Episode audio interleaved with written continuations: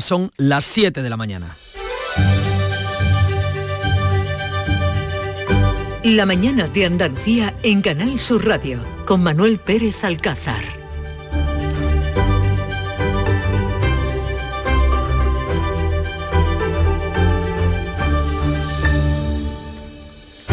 Este viernes arranca la segunda fase de las vacaciones de Navidad. Cuatro millones y medio de vehículos se van a desplazar por las carreteras españolas en busca de destinos de descanso, de reencuentros con la familia, de zonas de montaña o de atracción turística. La DGT va a disponer a las 3 de la tarde un dispositivo especial y advierte de que esta tarde y mañana por la mañana serán los momentos de mayor circulación. Los hoteles andaluces van a rozar el 63% de ocupación este largo fin de semana, con un pico del 74,4% la noche de fin de año. Llegamos al largo fin de semana festivo con un repunte en los casos de gripe, COVID y bronquiolitis. La tasa de incidencia se ha duplicado en una semana y alcanza en Andalucía los 460 casos por 100.000 habitantes, aunque a nivel nacional el dato se eleva a los 740 casos. La salud preocupa pero también la gestión de la sanidad. La Junta reitera que las listas de espera son su principal preocupación tras los cambios en la cúpula de la Consejería y del SAS. El Gobierno anuncia más recursos, más personal y más centros que nunca y respalda en su puesto a la consejera Catalina García.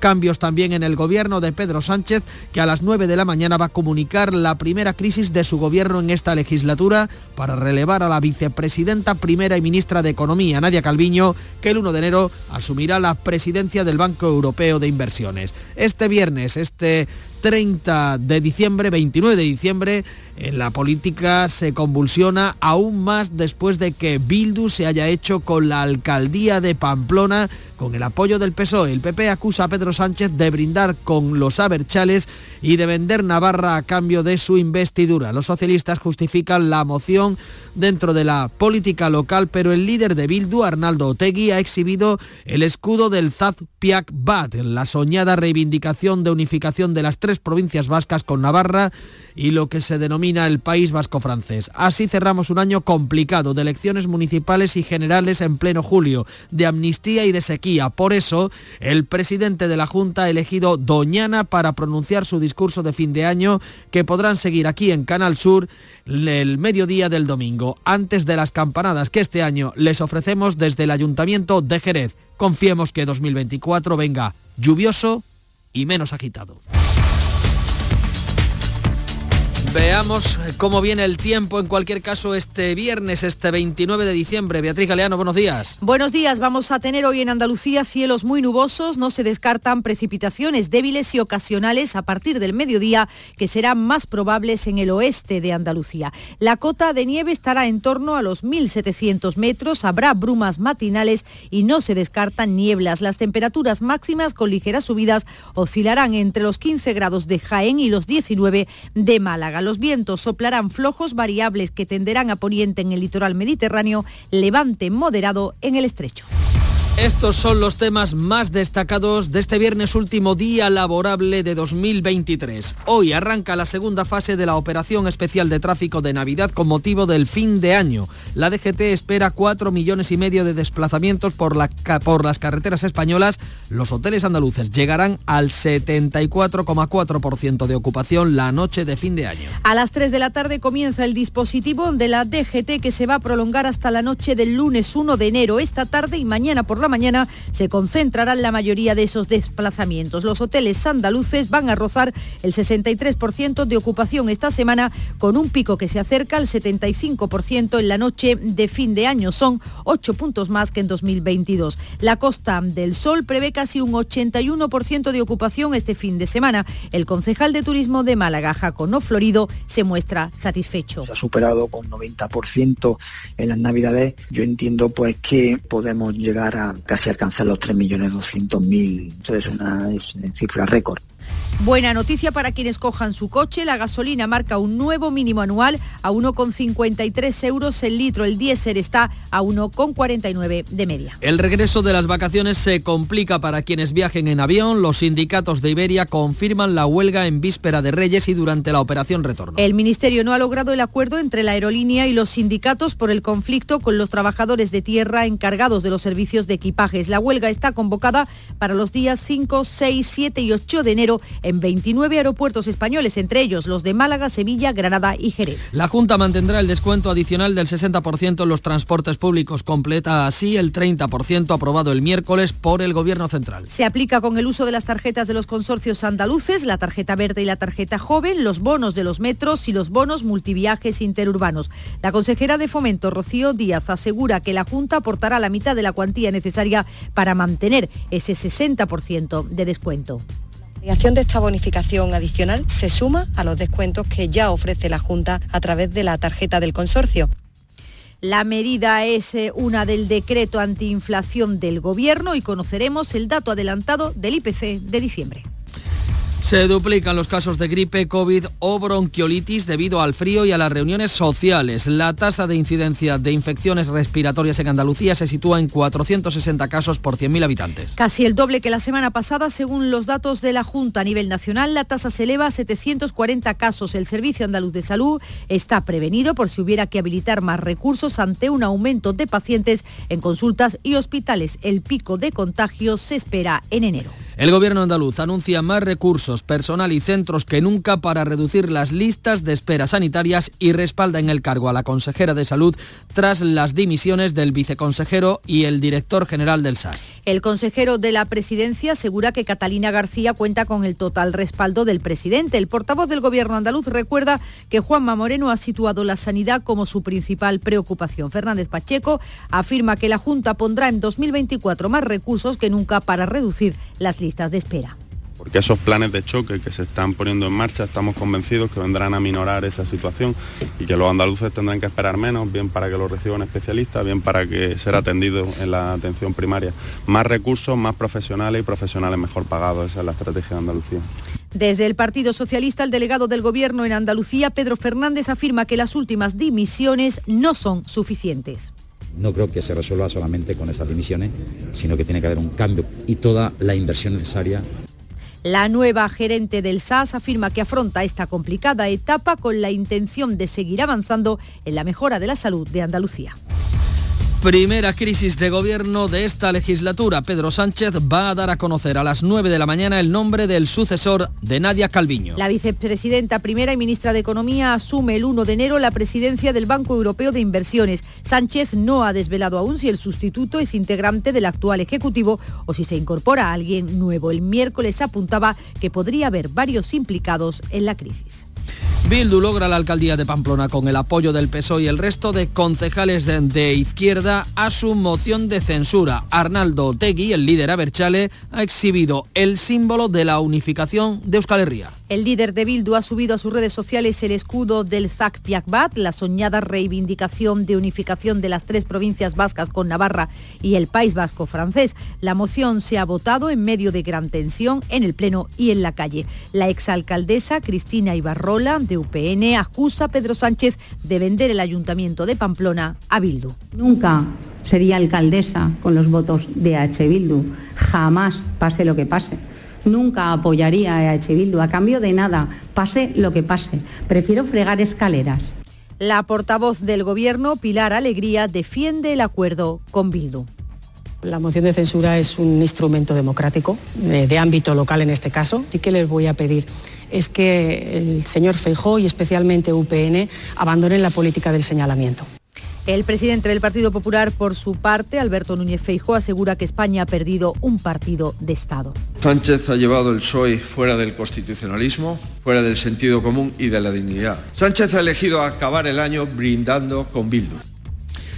Pablo Iglesias dinamita el acuerdo para la confluencia de Sumar y Podemos en las elecciones gallegas que hoy votan las bases. Hoy termina la consulta a las bases de Podemos sobre la coalición con Sumar. Pablo Iglesias pide a la militancia que vote al BNG a los nacionalistas gallegos. El Gobierno prevé registrar hoy la reforma del artículo 49 de la Constitución que negocia con el PP para eliminar el término disminuido. Se podría aprobar en un pleno monográfico en enero. El ministro de Presidencia, Félix Bolaños, y la secretaria general del Partido Popular, Cuca Gamarra, han reanudado las conversaciones después de que Sánchez y Feijó acordaran la semana pasada cerrar cuanto antes ese cambio en la Carta Magna. Y en deportes, derrota del Granada en Copa del Rey de Baloncesto. En la última jornada de la primera vuelta, el Covirán Granada cayó ante el Lenovo Tenerife por 68-80 en el Palacio de los Deportes granadino. Estos son los asuntos más destacados en la apertura de nuestro informativo. Conozcamos otros titulares que hoy se pueden encontrar en la prensa de tirada nacional, también la que se edita en Andalucía. Vea. Pues la prensa nacional está hoy centrada en el cambio en la alcaldía de Pamplona, es lo que aparece en las portadas de todos los periódicos nacionales, con foto incluida en todos los grandes medios. En ABC, Bildu festeja la toma de Pamplona. Los aberchales se adueñan de las calles y el PSOE no descarta facilitar más gobiernos del partido de Otegui en el País Vasco y Navarra. Feijó acusa a Sánchez de traspasar todos los límites es el titular de portada de ABC. En el caso del país, EH Bildu recupera la alcaldía de Pamplona con el voto del PSOE. Y en el mundo, Bildu celebra que la nación vasco-navarra esté más cerca gracias al PSOE. Los socialistas entregan Pamplona a sus socios entre vítores de 5.000 aberchales y gritos de independencia.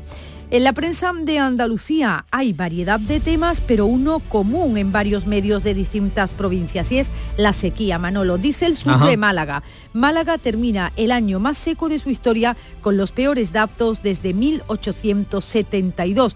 Desde los primeros registros informales hace 150 años nunca hubo 179 litros por metro cuadrado. En Huelva Información también la sequía. Desde otra perspectiva, los regantes esperan la llegada de agua urgente desde Portugal. Solicitud al Gobierno para que acuerde el trasvase con las autoridades lusas.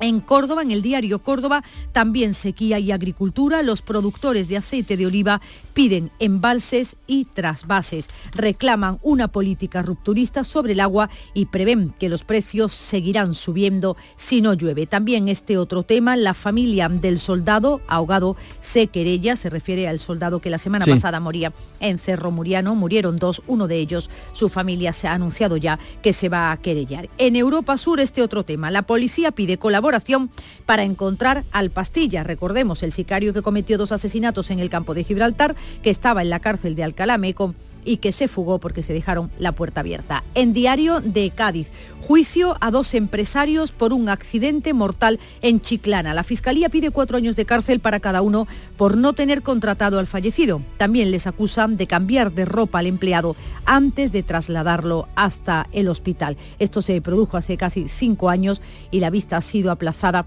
a enero de 2025. En Diario de Sevilla, Sanz prohíbe beber alcohol, el alcalde de, Sevilla, José Luis Sanz, prohíbe beber alcohol en las campanadas de la Plaza Nueva. Con esta medida se prevé evitar la concentración de botellones en Nochevieja.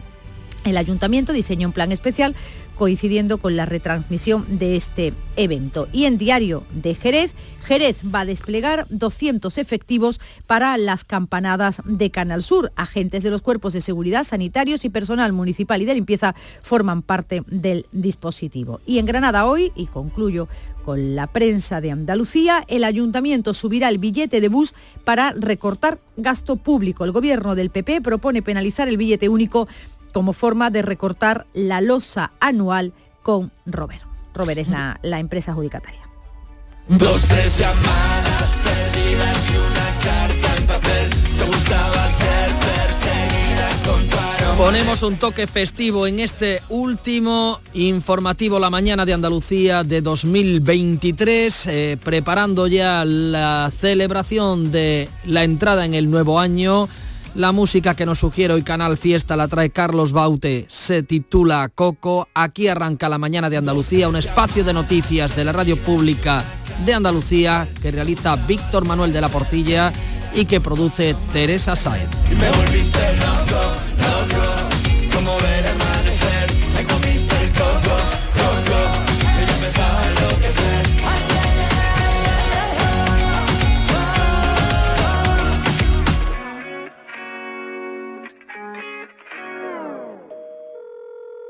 La violencia de género digital comienza por controlarte. Oprime tu libertad y te obliga a hacer lo que no quieres. Empieza con un mensaje. Termina con una vida. Detéctalo a la primera. Denúncialo. No estás sola. 900-200-999. Pacto de Estado contra la Violencia de Género. Gobierno de España. Junta de Andalucía. Codo a codo. Nos enfrentamos a desafíos. Cara a cara. Y mano a mano los superamos. Juntos. Inseparables. Imparables. Solo así conseguimos nuestras metas. Después de 85 años trabajando por una sociedad mejor para todos, en Grupo Social 11 tenemos claro que la igualdad de oportunidades se hace desde el respeto codo a codo. Grupo Social 11. En Canal Sur Radio, la mañana de Andalucía con Manuel Pérez Alcázar.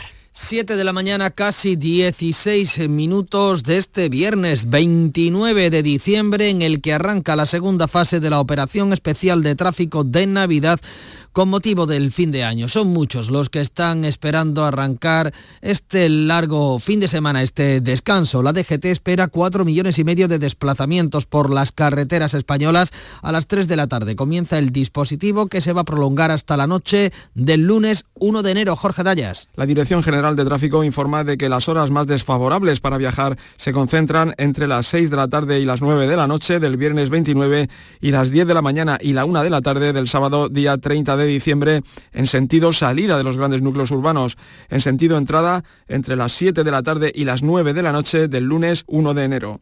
Para que estos desplazamientos se realicen de la forma más ordenada, fluida y segura, Tráfico ha previsto, entre otras medidas, la instalación de carriles reversibles y adicionales con conos en las horas de mayor afluencia circulatoria y el establecimiento de itinerarios alternativos. Asimismo, se paralizarán las obras en las carreteras y se limitarán las pruebas deportivas un eh, operativo especial de tráfico que va a arrancar con la mala noticia de los dos accidentes mortales que se han registrado en Andalucía en las últimas horas horas previas al inicio de esta operación del puente del fin de semana del fin de año. En Almería ha muerto un hombre de 80 años y una mujer de avanzada edad ha resultado herida grave en un accidente de coche en Níjar. Las dos personas viajaban en el mismo turismo que se salió de la vía cuando circulaban por la carretera que va desde las Hortichuelas a Las Negras y en Granada. Una persona ha muerto también en otro accidente. Ha ocurrido en el municipio granadino de Nevada, en la Alpujarra, al caer el vehículo en el que viajaba por un terraplén de unos 20 metros de profundidad. El accidente se ha registrado en el conocido como Pago del Soplón, en Laroles, cerca de la carretera A4310. Precaución, por tanto, si salen hoy a la carretera, lo importante es llegar para disfrutar con la familia, con los amigos de estos últimos días, de estas últimas horas de 2023. Quien tenga que salir a la carretera en su coche va a tener una buena noticia porque eh, la gasolina, los carburantes han marcado un nuevo mínimo anual. El precio medio del litro de gasolina ha descendido un 0,3% respecto a la pasada semana, se sitúa en un euro con 53 céntimos el litro. Acumula así un abaratamiento de casi el 15% desde finales del mes de septiembre. Por su parte, el gasóleo ha encadenado su duodécima semana consecutiva de descensos con una bajada del 0,6% respecto a la semana anterior y su precio se fija en 1,4%. 49 euros el litro. Y la ocupación hotelera también se las promete felices de cara a este largo fin de semana. Los hoteles andaluces van a rozar el 63% de ocupación a lo largo de esta última semana del año, con un pico del casi 75% la noche de fin de año. La Consejería de Turismo estima una ocupación por encima del 60% durante esta semana. Supone un incremento de casi cuatro puntos en relación con la misma semana del año pasado, cuando se alcanzó el 60%. El picón de ocupación de casi el 75% se espera para la noche del 31 de diciembre, frente al 66% del mismo día del año pasado, lo que supone un aumento de 8 puntos. Los hoteleros de la Costa del Sol prevén una ocupación superior de más del 80% en la provincia de Málaga durante el fin de semana. El fin de año se suma los buenos datos registrados en la capital malagueña durante el mes de noviembre, cuando sumó 3.070.000 pernoctaciones. El concejal de turismo, Jacobo Florido, se muestra satisfecho Si atendemos a los niveles de ocupación, donde se ha superado con 90% en las navidades, yo entiendo pues que podemos llegar a casi alcanzar los 3.200.000. Eso es una, es una cifra récord, ¿no? Teniendo en cuenta que cada vez más hoteles. Dos de cada tres pernoctaciones en la capital malagueña en noviembre fueron de turistas extranjeros. Ahora se quiere aumentar la estancia media. Y en Córdoba siguen los buenos datos de turismo este 2023, cuyo mes de noviembre tuvo 6.000 viajeros más que en el mismo mes del año 2019, el último antes de la pandemia. Miguel Vallecillo. Datos que ha hecho público el equipo de gobierno del Ayuntamiento de la capital cordobesa, tomando como fuente el Instituto Nacional de Estadística. Según la cifra, durante este año y contabilizando hasta noviembre han pernoctado en Córdoba 849.000 turistas, una cifra parecida a la de todo el año 2019 y que invitan a pensar que se superarán al cierre del 2023. El delegado de turismo del Ayuntamiento de Córdoba es Daniel García Ibarrola. El mes de mayor afluencia en el año en curso ha sido el mes de octubre con 95.000 visitantes, superando en 6.000 visitantes los datos de visitas que tuvimos en el mes de mayo, mes de referencia por excelencia en Córdoba. También ha anunciado el ayuntamiento que se sigue trabajando para retomar cuanto antes el espectáculo nocturno del Alcázar y seguir así atrayendo turismo que duerma en Córdoba. Y Jerez, fíjense, se confirma como destino turístico de segunda línea de playa durante el verano, pero es que ahora en esta época la Navidad jerezana se posiciona como la segunda fiesta en importancia tras la Feria del Caballo. Salva Gutiérrez. Son datos turísticos de este año ofrecidos por el Clúster Turístico Destino Jerez. Durante 2023 se han recuperado las cifras prepandemia en cuanto al turismo nacional y falta poco para volver a los números de 2019 en cuanto a los visitantes internacionales. La Navidad jerezana con la zambomba declarada bien de interés cultural es ya una fiesta consolidada en el calendario turístico español y está en segunda posición en Jerez tras la Feria del Caballo. Antonio Mariscal, presidente del Clúster Turístico Destino Jerez. Puede ser quizás la segunda fiesta más importante que tengamos en, en la ciudad de Jerez, ¿eh? tras la Feria del Caballo Jerez eh, está confirmada como una segunda línea de playa. Estamos viendo además no solamente el aumento de inversiones hoteleras, sino que también estamos viendo cómo aumenta un incipiente turista residencial. Una ciudad que se ha consolidado también como destino turístico de segunda línea de playa durante el verano. Se complica al final de las vacaciones de Navidad si tienen que volar, si tienen que viajar en avión, porque la mediación con Iberia y los sindicatos no ha conseguido acuerdo y habrá huelga el, la víspera de Reyes, el día 5, y en plena operación retorno. Los trabajadores de la filial de servicios de facturación y equipaje de la aerolínea se van a movilizar los días 5, 6, 7 y 8 de enero en 29 aeropuertos de toda España. En Andalucía se verán afectados los de Granada, Jerez, Málaga y Sevilla. Otra complicación en estos últimos días del año, los repuntes de los casos de gripe, COVID, bronquiolitis debido al aumento del frío y también de las reuniones sociales. La Consejería de Salud cifra la tasa de incidencia eh, de estas infecciones en 460 casos por 100.000 habitantes, casi el doble que la semana pasada. El dato nacional se eleva a 740 casos. Araceli Limón. En el Servicio Andaluz de Salud están prevenidos por si hubiera que habilitar más recursos humanos y materiales por un aumento de la alta frecuentación en las consultas y hospitales debido a los virus respiratorios. Por lo demás, se ofrecen las medidas ya clásicas de protección y de prevención. Lo más importante es que la población vulnerable, es decir, los mayores de 60 años, las personas con patologías previas y los menores de 6 meses a 5 años se vacunen frente a la gripe. El miércoles, en una jornada sin cita, se inmunizaron en Andalucía cerca de 2.800 niños y esto es un 62% más que un día normal. Otro de los consejos ante las bajas temperaturas y la circulación del virus es que si hay que salir de casa se haga bien abrigado. Hay que respirar por la nariz, ya que por la boca pasa el aire frío directamente a los pulmones. Ventilar la casa si se utilizan braseros o chimenea y extremar la precaución con cualquier sistema de calefacción. Dentro de una alimentación variada y saludable, se recomienda beber líquido, sobre todo líquido caliente, evitando el alcohol, porque disminuye la sensación de frío y no automedicarse. En caso de resfriado hay que consultar antes al farmacéutico o al médico de familia. La salud que preocupa, la sanidad también. El gobierno andaluz anuncia más recursos personal y centros que nunca para reducir las listas de espera. El portavoz recuerda que el presidente ha situado este asunto como su principal preocupación.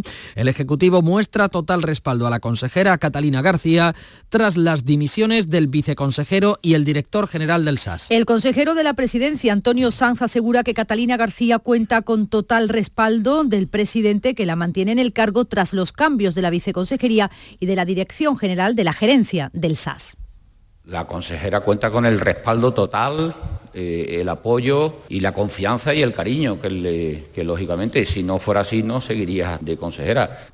El portavoz del Gobierno andaluz recuerda que Juanma Moreno ha situado la sanidad como su principal preocupación. Ramón Fernández Pacheco afirma que la Junta pondrá en 2024 más recursos, más centros, también más personal que nunca para reducir las listas de espera. La situación de la sanidad en Andalucía eh, es sin duda la principal ocupación que ahora mismo tiene el Gobierno de Juanma Moreno, el Gobierno de la Junta de Andalucía. Tenemos más profesionales sanitarios que nunca, los profesionales están mejor pagados que nunca, además tenemos más eh, centros hospitalarios, tanto centros de salud como hospitales, eh, como nunca ha tenido nuestra comunidad autónoma, bueno, y ese es el empeño que tenemos, que las listas de espera vayan bajando en su afluencia, sean cada vez menores poniendo más recursos y destinando todo nuestro esfuerzo. La nueva gerente del SAS, Valle García, hasta el miércoles directora del Hospital Reina Sofía de Córdoba, ha dicho a través de las redes sociales que afronta esta complicada etapa con ilusión y con la intención de seguir avanzando en la mejora de la salud en Andalucía. La crítica llega desde el PSOE. El delegado del Gobierno en Andalucía, Pedro Fernández, destaca que la gestión actual no es la óptima y que las últimas dimisiones no son suficientes. No creo que se resuelva solamente con esas dimisiones,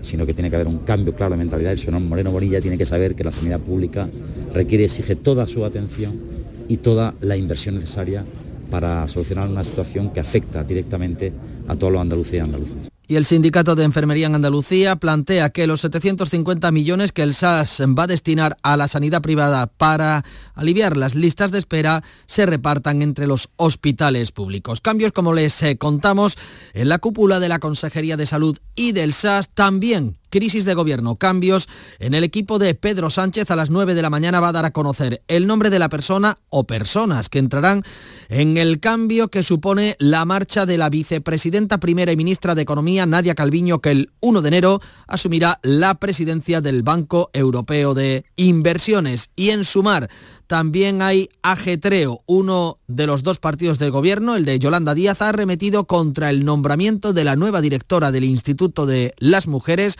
un nuevo cargo nombrado por la ministra socialista Ana Redondo, a la que acusan de discurso transfóbico desde un partido que forma parte del propio gobierno.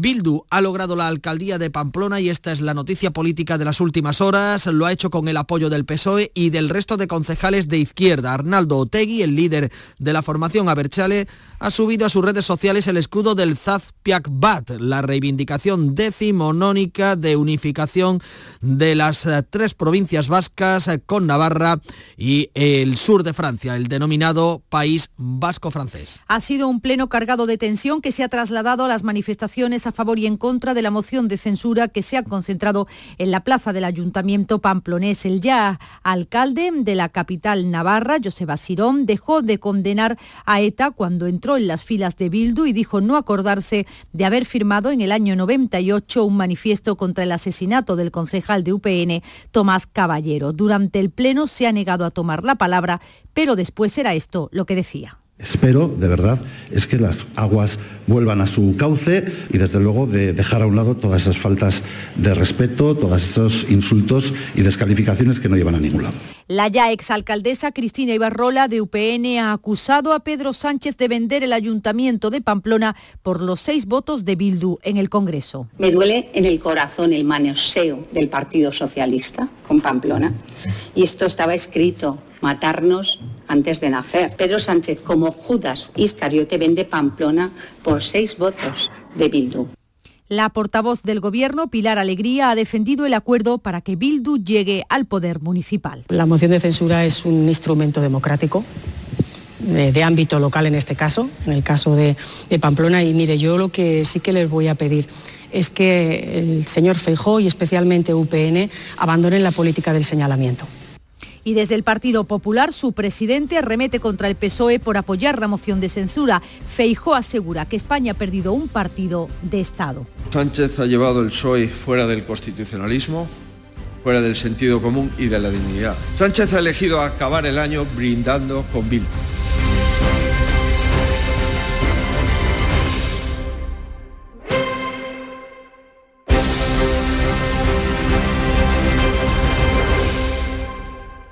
Canal Sur, la radio de Andalucía.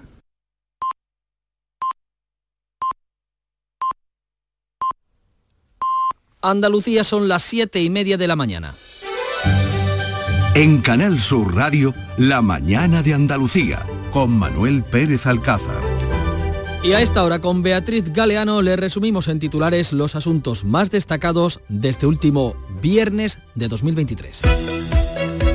Comienza este viernes la segunda fase de la operación especial de tráfico de Navidad con motivo del fin de año. La DGT espera 4 millones y medio de desplazamientos por las carreteras españolas. A las 3 de la tarde comienza el dispositivo que se prolongará hasta la noche del lunes 1 de enero. Las peores horas para viajar se concentran entre las 6 de la tarde y las 9 de la noche de hoy y las 10 de la mañana y la 1 de la tarde de este sábado. En las últimas horas dos personas han muerto en accidentes ocurridos en Almería y Granada. Los hoteles andaluces superan el 60% de ocupación esta semana con un pico del 75% para la noche de fin de año. Se complica el final de las vacaciones de Navidad para los que viajen en avión porque la mediación con Iberia y los sindicatos no ha conseguido acuerdo y habrá huelga en víspera de Reyes y en plena operación retorno. Los trabajadores de la filial de servicios de facturación y equipajes de la aerolínea se movilizarán los días 5, 6, 7 y 8 de enero en 29 aeropuertos de toda España. En Andalucía se verán afectados los aeródromos de Granada, Jerez, Málaga y Sevilla. Se duplican los casos de gripe, COVID o bronquiolitis debido al frío y a las reuniones sociales. La Consejería de Salud cifra la tasa de incidencia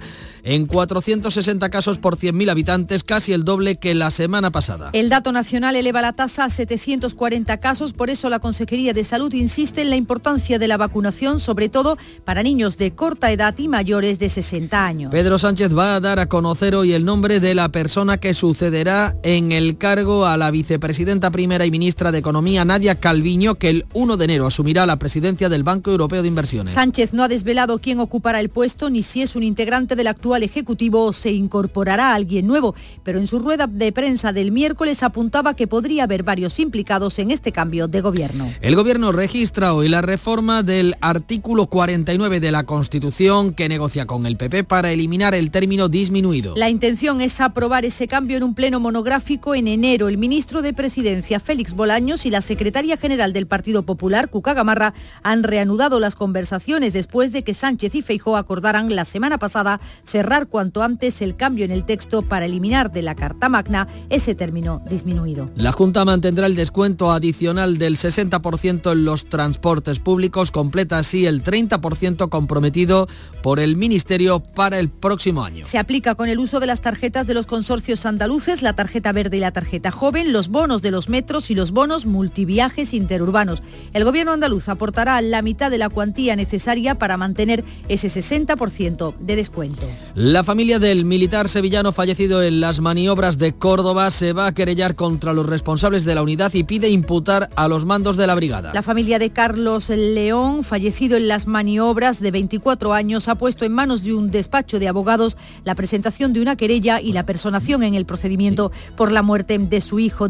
Dirigirán la causa contra el capitán que estaba al frente de las maniobras y contra la línea de mando hasta el general de brigada de Cerro Muriano. Miremos al tiempo este viernes 29 de diciembre. Tendremos cielos muy nubosos, no se descartan precipitaciones débiles y ocasionales a partir del mediodía más probables hacia el oeste de la comunidad. La cota de nieve estará en torno a los 1.700 metros, las temperaturas máximas suben ligeramente, oscilarán entre los 15 grados de Jaén y los 19 de Málaga. Dicen que detrás de un gran bote del Eurojackpot hay un gran millonario. Esto, ¿y detrás de un gran millonario? Pues que va a haber un... Ahora Eurojackpot, el mega sorteo europeo de la 11, es más millonario que nunca. Este viernes, por solo 2 euros, bote de 101 millones. Eurojackpot de la 11, millonario por los siglos de los siglos. A todos los que jugáis a la 11, bien jugado. Juega responsablemente y solo si eres mayor de edad. Las mañanas de los fines de semana estoy contigo en Canal Sur Radio para contarte toda la actualidad y cómo se despierta y vive Andalucía. Y esta Navidad también te espero en Días de Andalucía. Días de Andalucía. Este fin de semana desde las 8 de la mañana con Carmen Rodríguez Garzón. Canal Sur Radio. Somos más Navidad. Hola, amigo Nicolás. Hola, Baltasar, Gaspar, Melchor. He estado ayudando en las tiendas MGI y ahora necesito vuestra ayuda para repartir todos los juguetes. En MGI, los juguetes de primeras marcas están a 10, 15 y 20 euros. Cuenta con nosotros, amigo Nicolás. Nosotros también te necesitaremos. En tiendas MGI nos dan mucho trabajo.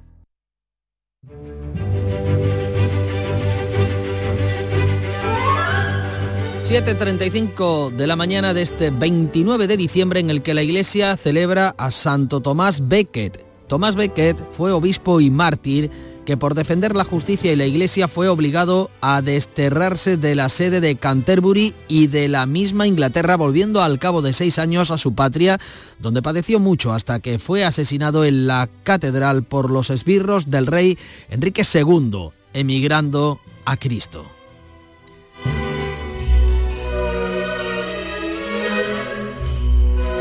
Tal día como hoy, un 29 de diciembre del año 1863, se abría el primer tramo del Canal de Suez. El agua del Mediterráneo se unía a la del Mar Rojo, donde precisamente ahora el conflicto armado entre Hamas e Israel está provocando un serio conflicto en el tráfico marítimo. En 1934, el poeta y dramaturgo granadino Federico García Lorca estrenaba Yerma en el Teatro Español de Madrid y ya en el siglo XXI, hace justo un año moría en Brasil Edson Arantes do Nascimento, Pelé, tricampeón del mundo considerado el mejor de todos los tiempos. Claro, nós, nós tivemos grandes jogadores que eu gostaria, claro, pudesse jogar com, com Beckenbauer, né, com Cruyff, né, com Maradona, Pepe.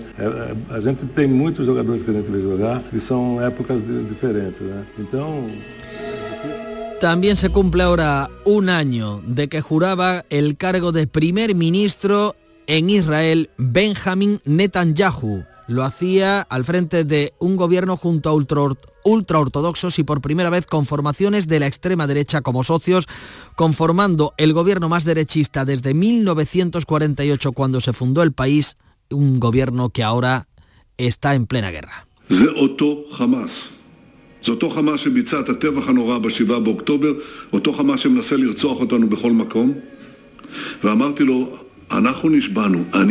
Para cerrar este año les proponemos una reflexión de un filósofo andaluz. Dijo Emilio Lledó, lo triste es un indecente con poder. Eso es lo que tenemos que evitar. La mañana de Andalucía. Cajamar se pone en marcha por tu seguridad y por la de tu familia. Contrata ahora una nueva póliza de seguro de vida o de seguro de auto y llévate hasta 150 euros de bonificación en tu cuenta. Promociones válidas hasta el 31 de diciembre de 2023. Consulta información en gcc.es barra promoseguro y en tu oficina. Cajamar, distintos desde siempre. Asegurarte en Montepío es muy diferente a hacerlo en otras compañías. Es como formar parte de una gran familia que lleva cuidando de los suyos más de 100 años. Descubre nuestras soluciones en salud, decesos, jurídico, retirada de carnet y mucho más, siempre a los mejores precios. Visita montepíoconductores.com. Montepío lo tiene cubierto.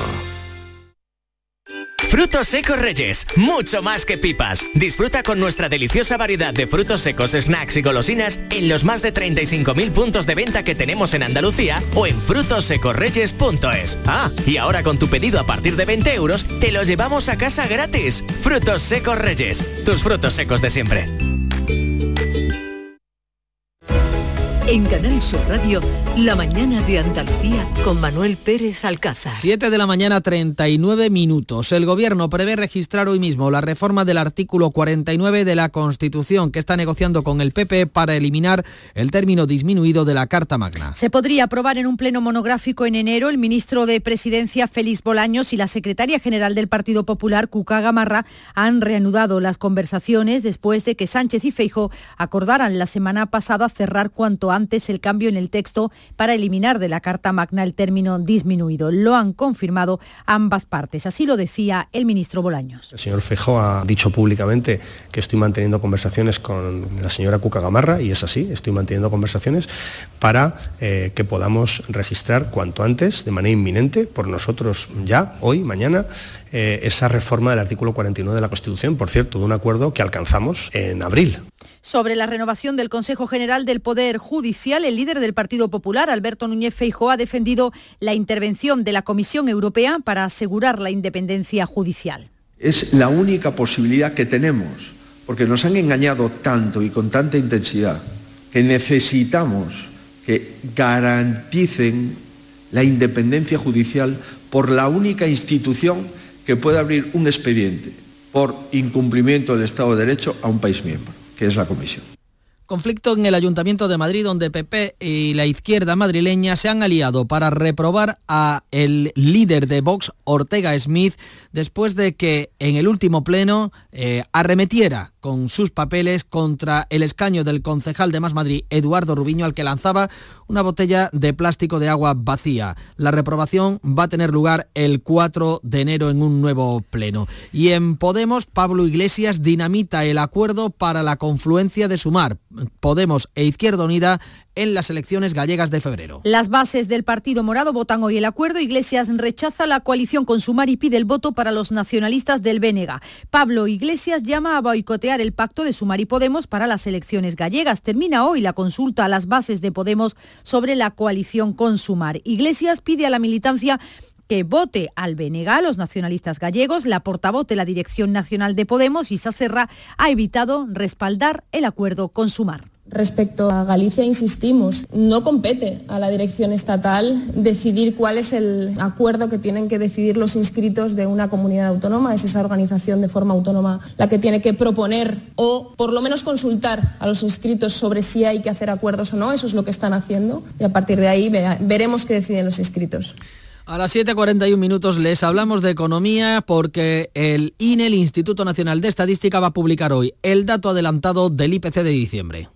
En noviembre la inflación interanual se moderó tres décimas al 3,2% por el abaratamiento de los carburantes y de los paquetes turísticos.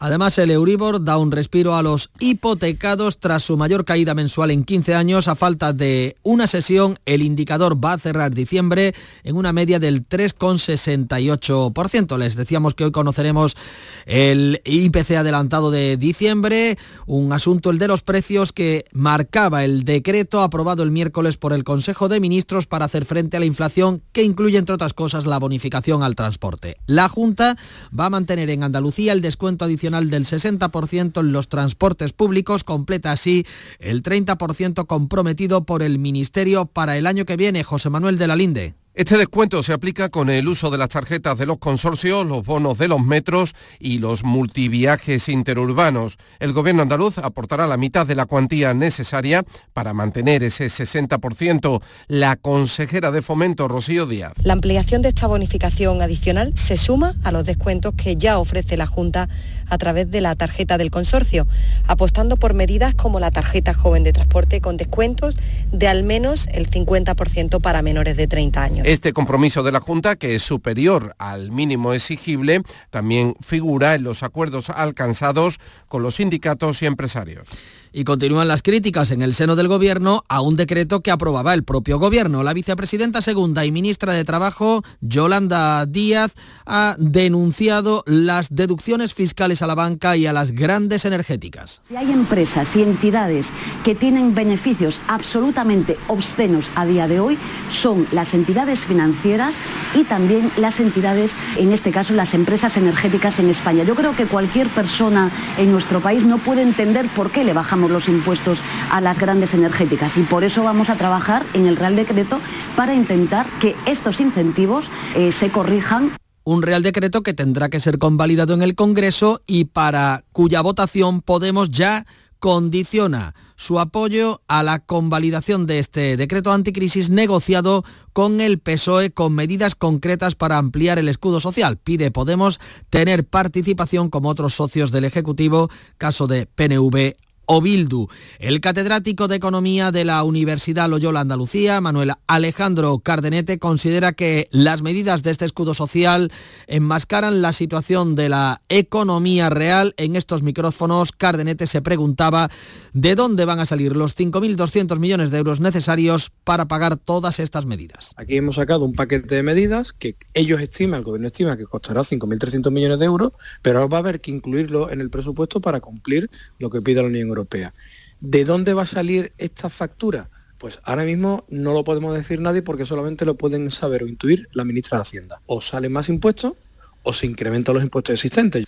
Escuchen esto, el próximo año tendremos que presentar la declaración de la renta a través de Internet es una de las medidas que recoge este Real Decreto frente a la inflación. La declaración del impuesto sobre la renta de las personas físicas se va a presentar en 2024 exclusivamente a través de Internet, aunque también se recoge que la Administración tributaria tiene que asegurar la atención personalizada a los contribuyentes que necesiten ayuda para cumplir con esta obligación. Esta fórmula ya se intentó aplicar en 2019, pero el Tribunal Supremo la anuló al considerar que la declaración por medios telemáticos se trataba de un derecho y no de una obligación. Y en Sevilla se ha destapado un fraude a la seguridad social de casi 3 millones y medio de euros con 13 detenidos y 9 personas investigadas. Las tramas estaban relacionadas con sectores como la limpieza, la hostelería, el reciclado o el transporte de mercancías por carretera. Asunción Escalera. Las 22 personas involucradas están siendo investigadas por delitos contra la seguridad social, frustración en la ejecución y estafa procesal. Las pesquisas iniciaron en agosto tras varias denuncias que alertaban de irregularidades llevadas a cabo por los administradores de empresas de Sevilla, Marchena y Dos Hermanas, con el fin de eludir sus obligaciones de pago. En principio no abonaban sus propios seguros sociales con el ahorro que eso conlleva. Crearon un entramado para ocultar los beneficios y eludir a los acreedores entre ellos la propia seguridad social. Acuerdo en Unicaja Banco que garantiza la paz de la entidad. Dirección y trabajadores han llegado a un pacto por el que van a percibir varios pagos para acercarse a los salarios del sector. José Valero. Se ha acordado un pago excepcional de 1.200 euros en enero. Además, para 2024, años sucesivos, en su caso, los trabajadores van a cobrar 750 euros brutos como mínimo en abril en función de la rentabilidad del banco y otro pago en diciembre de 1.000 euros. Rubén Miguel, secretario general nacional de UGT en Unicaja, cree que así se acaban los problemas laborales que han venido ocurriendo, además de los de gobernanza que ha padecido Unicaja en los últimos años. Ha saludado la nueva disposición de la dirección liderada desde hace apenas unos meses por Isidro Rubiales. Esto es un cambio y una vuelta lo que era eh, Unicaja Banco. Creemos y, valoramos positivamente las nuevas actuaciones de, de nuevo equipo directivo de la entidad porque creemos que lo que busca ya no solamente la paz social, sino una mejora de rentabilidad y una apuesta por el futuro de la entidad. Unicaja tiene 8.000 trabajadores en España, unos 1.700 en Málaga. También acuerdo en Telefónica con los sindicatos para el ERE, que va a afectar definitivamente a 3.420 empleados. El próximo miércoles 3 de enero está prevista la firma de dicho acuerdo, aunque Comisiones Obreras está a la espera de que su Consejo Estatal lo ratifique, mientras que UGT y Sumados FETICO firmarán el acuerdo. La compañía ha propuesto 2.958 salidas para Telefónica de España, casi un 28% menos que los eh, más de 4.000 que se plantearon cuando comenzaron las negociaciones. Además, ha mejorado las condiciones económicas ofrecidas a los empleados que finalmente salgan de la empresa y las ha equiparado a las del anterior plan de salidas negociado en 2021. La Junta ha reprochado al Ministerio de Migraciones falta de transparencia en el traslado de inmigrantes desde Canarias. En la primera conferencia sectorial, la consejera ha denunciado que entre los migrantes trasladados a Andalucía hay menores no acompañados que son competencia del gobierno andaluz. La ministra ha anunciado una reforma del reglamento de extranjería para adaptarlo a las exigencias de la Unión Europea. La de este jueves ha sido la primera reunión con las comunidades autónomas desde 2018. Guillermo Polo. De hecho, la conferencia ha solicitado la creación de un grupo específico para abordar la situación de los menores migrantes no acompañados, aunque la cuestión es competencia del Ministerio de Juventud e Infancia. Canarias, que acoge a cerca de 4.500 de estos menas, piden modificar la ley del menor para que la solidaridad entre comunidades no sea voluntaria como hasta ahora, sino obligatoria a la hora de acoger a los menores. Desde Andalucía, la consejera de Inclusión Social, Loles López, critica el que, a pesar de las buenas palabras, siguen sin información sobre los planes del Gobierno. Hay buenas intenciones, pero seguimos sin información y sin un compromiso de financiación para lo que está ocurriendo ahora mismo, que son los traslados que se están produciendo, traslados en los que vienen en menores no acompañados y por tanto la situación sigue siendo exactamente la misma que era hace unos meses. Por su parte, la ministra Elma Sainz ha trasladado el mensaje de que el fenómeno migratorio requiere un compromiso común entre administraciones y ha apelado a las comunidades a potenciar el intercambio de información y recursos. He animado a los consejeros y consejeras a dimensionar y a compartir con el Gobierno y con el resto de comunidades autónomas los recursos de los que cada una de ellas dispone y las inversiones que han realizado en materia migratoria para dar una respuesta más efectiva a las emergencias. Para tal fin se ha creado un grupo de trabajo que empezará a funcionar en cuanto pasen las fiestas. Visita de Pedro Sánchez este jueves a Irak eh, ha mostrado el apoyo de España a la estabilidad y seguridad del país a través de las tropas desplegadas y a cuyo mando eh, de la OTAN está un militar español. Sánchez ha consensuado con el primer ministro iraquí una declaración institucional de apoyo a Gaza y una petición de alto el fuego permanente. Rechazamos eh, la muerte de civiles, en especial de los miles de niños y niñas que están muriendo en Gaza Alertamos sobre las graves consecuencias humanitarias que esta crisis está dejando entre la población palestina y reclamamos el fin de las hostilidades y un alto el fuego permanente.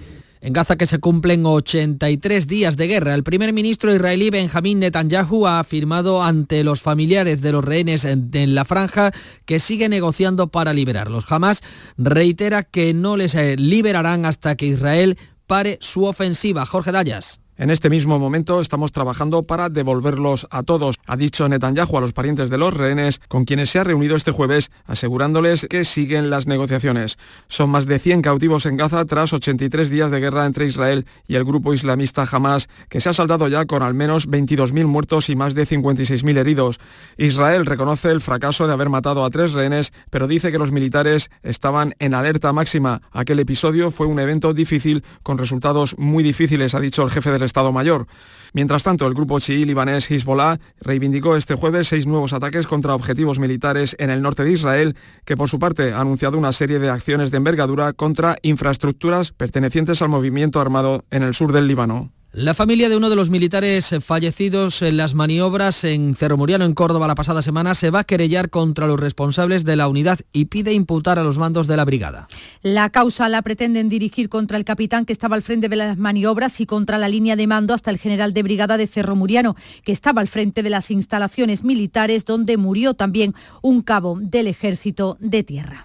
La policía ha difundido fotos del sicario fugado de la cárcel de Alcalá Meco, el conocido como El Pastilla, y pide ayuda ciudadana para encontrarlo. Estamos a 29 de diciembre, se aproxima el fin de año, los preparativos están en marcha. El portavoz del gobierno andaluz destaca la elección del Parque de Doñana como escenario del discurso que va a pronunciar el presidente de la Junta el domingo, día de fin de año, y que podrán seguir en Canal Sur. Ramón Fernández Pacheco recuerda el pacto por Doñana recientemente acordado entre la Junta y el Ministerio para garantizar la sostenibilidad del entorno natural junto al desarrollo económico de la zona y el presidente va a Doñana precisamente a eso, ¿no? a poner el foco positivo sobre una gran joya ambiental que tenemos en Andalucía, que tiene un presente eh, bueno, complicado por culpa de la situación climática que todos padecemos y, y, para el que vamos a trabajar con todo nuestro empeño, todo nuestro talento para seguir garantizándolo para las generaciones venideras. Será un gran discurso y invito a todos los andaluces a que lo vean en Canal Sur. Y sepan que las uvas que comeremos el próximo domingo a las 12 de la noche nos van a costar casi un 50% más caro debido a las malas cosechas. Todo está listo en Jerez para la transmisión de las campanadas de fin de año que Canal Sur este año les va a ofrecer desde esta localidad, esta ciudad gaditana, desde el eh, ayuntamiento, el reloj del ayuntamiento jerezano eh, se dará paso al 2024 en eh, una fiesta que podrán, podrán seguir a través de la sintonía de Canal Sur Radio y Canal Sur Televisión. Información, cercanía, diversión. Así es la tarde de Canal Sur Radio con Mariló Maldonado, también en Navidad. Tu programa de radio de las tardes en Andalucía, con toda la actualidad y las mejores historias de estas fechas. De lunes a viernes desde las 3 de la tarde. Canal Sur Radio. Somos más Navidad. Aquadeus, el agua mineral natural de Sierra Nevada, patrocinador de la Federación Andaluza de Triatlón, les ofrece la información deportiva.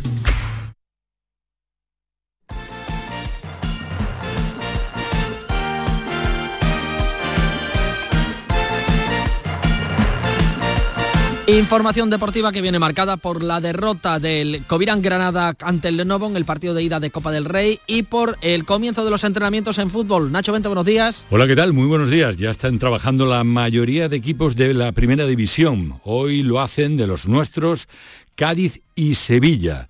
El Granada fue el primero y además con refuerzos para este mercado invernal. El central uruguayo Bruno Méndez, que llega libre tras terminar su contrato en el Corinthians brasileño, y que se reunirá de nuevo con Alexander Medina, el técnico que ya lo dirigió en el Internacional de Porto Alegre durante tres meses y medio. También regresa el delantero Matías Arezo tras su cesión al Peñarol. Hoy viernes, al igual que ayer, tendrán doble sesión de entrenamiento los jugadores del Cacique Medina para preparar el choque frente al Cádiz. La Unión Deportiva Almería regresó a los entrenamientos sin centro del campo. Gaizka Garitano no tiene efectivos para la visita al Club Atlético Sasuna. A las ya conocidas bajas de lesión de Robertone y Gonzalo Melero se unen dos futbolistas convocados por sus selecciones para la Copa África, Babá y Lopi. Edgar, Puigmal, Esverdeski o Marcos Peña podrían ser candidatos a ocupar esas plazas. Hola béticos, yo soy Johnny Cardoso, mucho Betis. Lo acaban de escuchar, son las primeras palabras, las primeras declaraciones de Johnny Cardoso como nuevo jugador del Real Betis Balompié, centrocampista estadounidense con pasaporte italiano que ha costado al club hispalense 6 millones de euros por el 80% de su pase. Ha firmado hasta 2029 y lucirá el dorsal 4. Aunque era un secreto a voces, el Real Betis Balompié ha hecho oficial la renovación de Isco Alarcón hasta 2027. Los problemas vienen ahora por la disputa de la Copa África.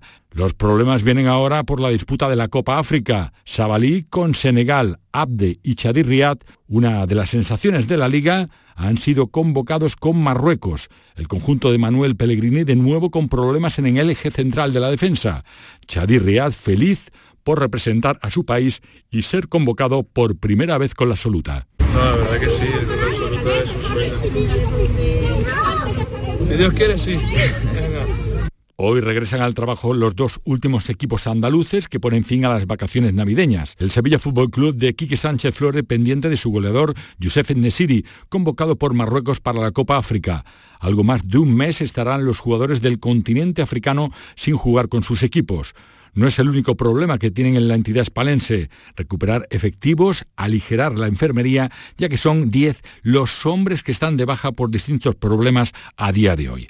El nuevo técnico, Quique Sánchez Flores, confía en la redención de un equipo que volvió a ganar en el debut del técnico madrileño en el banquillo sevillista. Confiamos plenamente en que los jugadores, si tienen un poco más, sean capaces de, de darlo. Y si lo dan, estaremos encantados de la vida porque yo particularmente, ¿sabes lo que creo? Creo en la redención. O sea, estar del lado del, del, triunfador es súper fácil, pero estar del lado del que pierde y del que tiene derecho a, la redención porque y lo intenta otra vez para salir, me parece fantástico. Y eso nos pasa a los jugadores, les pasa a los jugadores, nos pasa a los entrenadores, nos ha pasado a cualquiera de vosotros, puede pasar en vuestra vida, y creo que cualquiera de los que estáis aquí tiene derecho a la redención. El Cádiz eh, completa la nómina de los equipos andaluces que ponen fin al descanso navideño.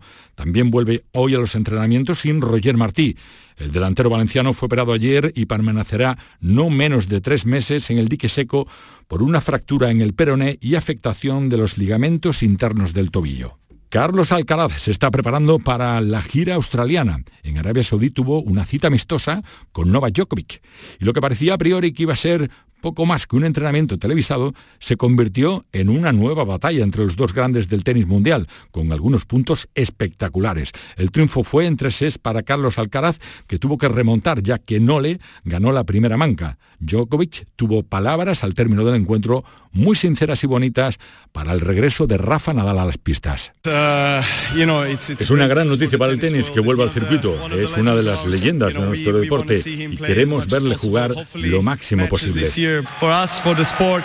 Hoy comienza en Australia, en Perth, la antigua Copa Hopman, llamada ahora United Cup, una competición mixta por países y en la que los participantes han aprovechado el día para aprender algo de surf. España comparte grupo con Polonia y con Brasil.